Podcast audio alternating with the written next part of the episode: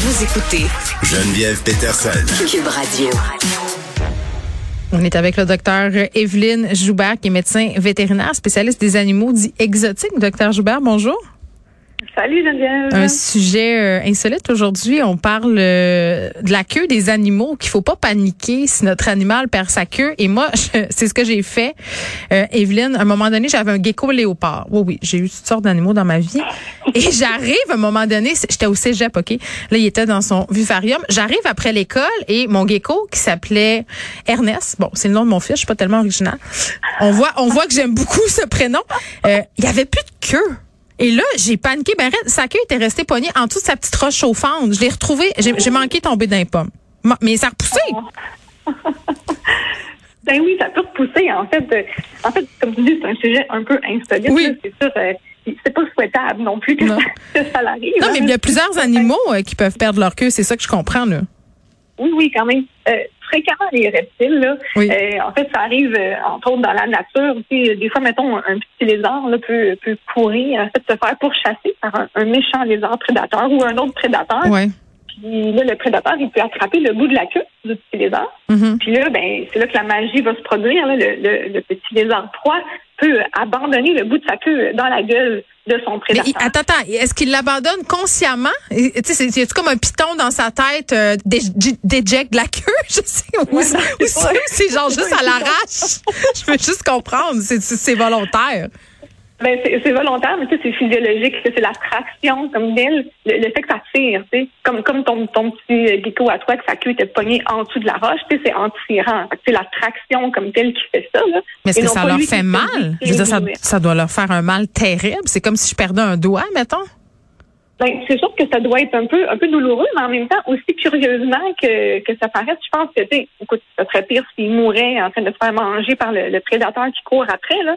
Puis ça saigne pas tant, hein. C'est quand même bien pensé, ce mécanisme-là. Tu sais, la nature fait bien les choses, là. Mhm. Fait que les vaisseaux sanguins se referment rapidement, les terminaisons nerveuses aussi. Fait que oui, ça peut être sensible, euh, probablement, là, quelques temps, là, suite Mhm. à la, à la tragédie. Ouais. Mais en même temps, c'est c'est pas si pire. Puis comme je te dis, le petit lézard, lui, euh, qui a abandonné sa queue, il est bien content d'aller se cacher en dessous d'une roche mourir. Je comprends. Non, non, à, tout perdre, euh, on, on préfère perdre la queue. Bon, c'est drôle dit de même quand même. euh, Evelyne, euh, donc ça peut arriver en captivité. Là, mon petit euh, gecko en, en est l'exemple. Lui, c'est pogné euh, en dessous d'une roche. Mais est-ce qu'il y a d'autres raisons qui peuvent faire en sorte que les petits mammifères peuvent perdre leur queue en captivité? Oui, ben, chez les petits mammifères, euh, des fois, comme une traction mécanique, encore une fois, ça reste une traction, là, Mhm. mais une traction mécanique trop grosse, dans le sens que si tu pognes une petite souris par la queue, que tu trop fort, ou un petit rat, ben, des fois, ça peut comme arracher la peau. Là, tu vas avoir les vertèbres de la queue qui vont être exposées, là, tu sais. Ok. Fait que ça, c'est Ah, sûr que c'est pas, pas l'idéal non plus. J'ai chaud j'ai jambes euh. Ouais. On veut pas les manipuler par la queue. En fait, c'est un peu ça qu'il faut euh, qu'il faut retenir. Là, vaut mieux Mm. les, les prendre en dessous, euh, en dessous de leur ventre, là, par les pattes, puis de pas de pas les, les faire balancer par le bout de la queue. C'est pas très cool. Ben, les enfants ont tendance à faire ça, malheureusement. Là. Ben oui. C'est ça, c'est un peu, tu sais, faut éduquer un peu nos enfants pour pas faire ça. Puis Mm. pareil, tu les, les chinchillas, je sais pas si tu as déjà eu un chinchilla. Non, mais- une des rares espèces que je n'ai pas possédées. Donc, eux autres, ils ont vraiment une fourrure un peu spéciale. hein. Ils ont vraiment une fourrure très, très... euh, Mm. En fait, les- l'espèce de... le- sont, vraiment extrêmement doux. Ils ont beaucoup, beaucoup de poils au centimètre carré. Mm. Mais si on les manipule trop brusquement, si on tire trop fort, ben, des fois, on va avoir ce qu'on appelle un glissement là, cutané. Fait qu'on peut se ramasser avec une grosse, grosse patch de poils là, dans les mains. Puis là, il va juste rester la peau là, tu sais, sur le, sur le dos, sur la, sur la queue là, de notre chinchilla. Mais toi, est-ce que tu vois souvent ça en clinique? Des gens qui viennent consulter? Parce que, je sais pas, moi, leur chinchilla ou leur gecko a perdu, ont perdu leur queue? Ce que je vois le plus souvent, en fait, c'est soit euh, des bouts de queue qui sont perdus ou des bouts de doigts euh, chez les, les reptiles de compagnie, souvent causés par un manque d'humidité dans le vivarium. Ah oui? Nos, nos reptiles, ils vont, ils vont faire des mues, hein, ils vont changer de peau comme telle, fait que le- la vieille peau, euh, elle doit tomber. Mais souvent, s'il y a un manque d'humidité dans l'environnement, qui est souvent le cas, parce que c'est pas toujours facile tu sais, d'avoir le, le, le bon, euh, le bon pourcentage d'humidité. Donc là, dans le fond, la peau, au lieu de se détacher, elle reste collée sous la nouvelle peau. Là, elle sèche de plus en plus. Fait que si tu es sur une extrémité, comme la queue ou sur les doigts, et ça va comme sécher, ça va faire un effet de garrot, comme s'il y avait un élastique au bout de la queue ou au bout des doigts. Mm. Fait que là, ça va comprimer les vaisseaux sanguins, ça va comprimer les nerfs, ça fait que la, la partie euh, la partie distale, l'extrémité, va comme nécroser, puis sécher, puis tomber. Fait que souvent, quand je fais les examens des reptiles, c'est une des choses qu'on regarde. Est-ce que notre reptile a tous ses doigts? Est-ce qu'il a tous ses bouts de doigts au complet, jusqu'à ses petites griffes? Est-ce que sa queue complète? S'il manque des morceaux, ben c'est signe qu'il faut ajuster notre humidité. Il faut, améliorer notre, notre régie au niveau de l'humidité, puis avoir euh, des roches ou quelque chose sur lesquelles notre reptile peut se frotter pour aider à enlever la, la vieille peau. Bon, euh, les queues, ça repousse, les doigts de pied, je pense pas, là, mais là, tu, par- tu parlais tantôt de euh, manipulation trop brusque. Est-ce que ça se peut euh, que ça arrive, par exemple, chez les chiens, chez les chats? Ben, en fait, non. C'est pas quelque chose qu'on va voir fréquemment chez les chiens, chez les chats. Il peut arriver d'autres genres de, de traumas là, à la queue. Mais tu sais, n'empêche, euh, il aimerait pas bien bien ça se faire euh, pogner par la queue, ni ton chat, ni ton chien. Donc, Ouais. c'est franchement pas conseillé. OK? Puis tu voulais me parler des octodons. C'est quoi les octodons?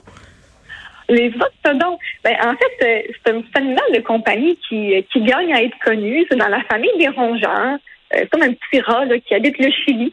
Euh, et puis, euh, il y a un autre nom aussi, là, ça s'appelle un dégu, là, avec un D. dégu. Ah oui, je sais c'est quoi. je le connais, ce nom-là. Ça ressemble à une petite souris brune. C'est ça? Oui, oui. Avec des grandes oreilles. OK. Oui. oui. Fait que eux autres aussi, tu sais, faut faire attention puis pas les manipuler par la queue parce qu'eux autres aussi, ils peuvent avoir le, le glissement là, tu sais, de la queue puis se ramasser avec les vertèbres là, exposées. Qu'il faut faire attention à ça aussi. Bon, fait que pour euh, dire, euh, faire résumer tout ça, on, on, on ne manipule pas les animaux de compagnie par la queue. Mais je pense que tu sais, c'est ça, là. Il faut, faut peut-être plus en parler comme en- aux enfants, parce que comme adulte, j'ai pas l'impression que c'est un réflexe qu'on a quand même de faire ça. là. Peut-être à, à part si on a peur d'une souris, là. Tu sais, ça, c'est- Oui. Mais en même temps, si tu as peur de la souris, elle est rentrée chez vous, euh, son destin t'importe peu. C'est ce que j'ai envie de te dire. Moi, une fois, il y en avait une dans mon salon, euh, Evelyne, puis je te dirais que je l'ai pas traitée avec grande douceur. Je peux, je peux te dire ça?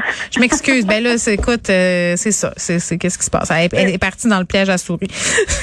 Il y a des nouveaux types de pièges à souris maintenant, tu sais, qui qui vont pas tuer l'animal, hein, qui vont comme le qui vont faire en sorte que la, la petite souris se retrouve euh, dans, dans la boîte, là, elle peut pas sortir Ouais. comme telle, Ouais. mais au moins elle est pas morte. Puis là, on peut aller la déposer à un endroit plus approprié que son salon.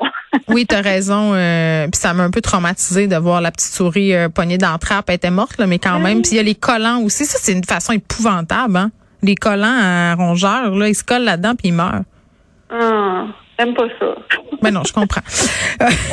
Bon, ben c'était très intéressant. Merci beaucoup. Puis on regarde si on a des reptiles, l'humidité de leur vivarium, si on veut pas se retrouver comme Geneviève en revenant de son cours de philo au cégep avec un gecko léopard qui a plus de queue puis une panique à bord. Merci Evelyne. Certainement.